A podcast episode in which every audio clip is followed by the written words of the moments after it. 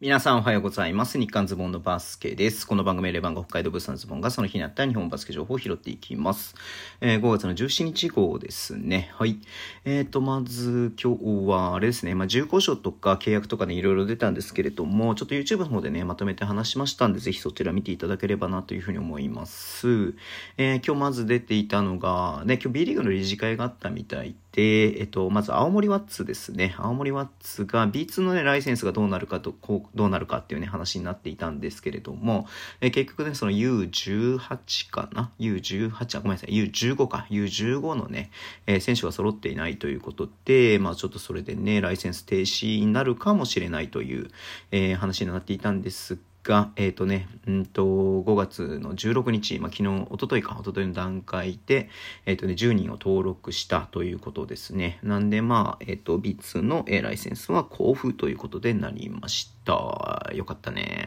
うん。まあ、今後もね、なんかこういろいろと、えー、選手を募集してやっていくっていうふうにね、バッツの方からも出てますんで、まあね、まずファンは結構やきもきしたとは思うんですけれども、結果的にね、まあこういう形になってよかったなっていうふうに一安心しております。はい。で、えっと、B リーグの方からね、これも理事会で決まったことで、えっと、出ていましたけれども、略称のね、変更ということで、えっと、まず、横浜 B コルセアーズが、えっとね、横浜エクセレンスがね、できたことによって、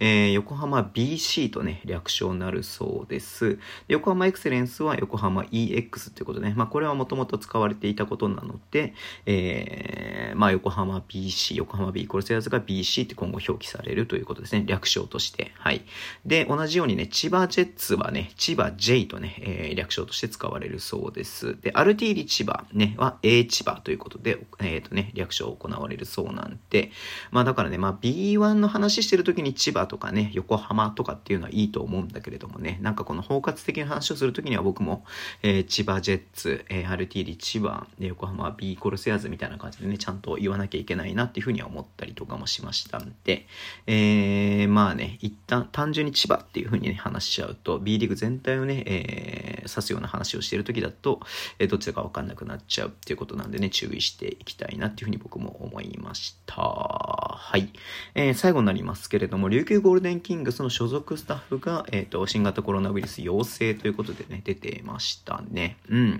まあ、これがチームスタッフなのか、フロントスタッフ、あ、チームスタッフなのかな？うん。選手及びその他のチームスタッフってことなんで、まあ、チームスタッフっていう表記はしてないんだけれども、えっ、とね、まあ、多分チームスタッフでしょう。えーが陽性ということで、ただね、あの、選手、その他のチームスタッフは濃厚接触者に当たらないということで、えーチャンピオンシップのね、セミファイナルは予定通り開開催されるということですね。うん。まあ、ここまでね、勝ち上がってきて、これでね、コロナの陽性で、っていうなるとね、ちょっとね、本当にちょっとなんか、いたたまれないというか、悲しい気持ちになりますんでね。うん。まあ、まずこのね、セミファイナル、えー無事行われることをね、本当に願っています。これ以上ね、広がらないようにね、っていうふうに思ってますんでね。うん。まあ、仮に行われたとしてもね、選手がなんかそのね、あの、陽性とか濃厚とかでね、出れないっていうのもね、またちょっと寂しい話なんでね。まあ、各チーム、お互いのチーム、まあ、あとね、4、4チームか、B1 で言ったらね、B2 は、いや B2 も4チームか、セミ、あの、3クォーター、3クォーターじゃないって言うんだ、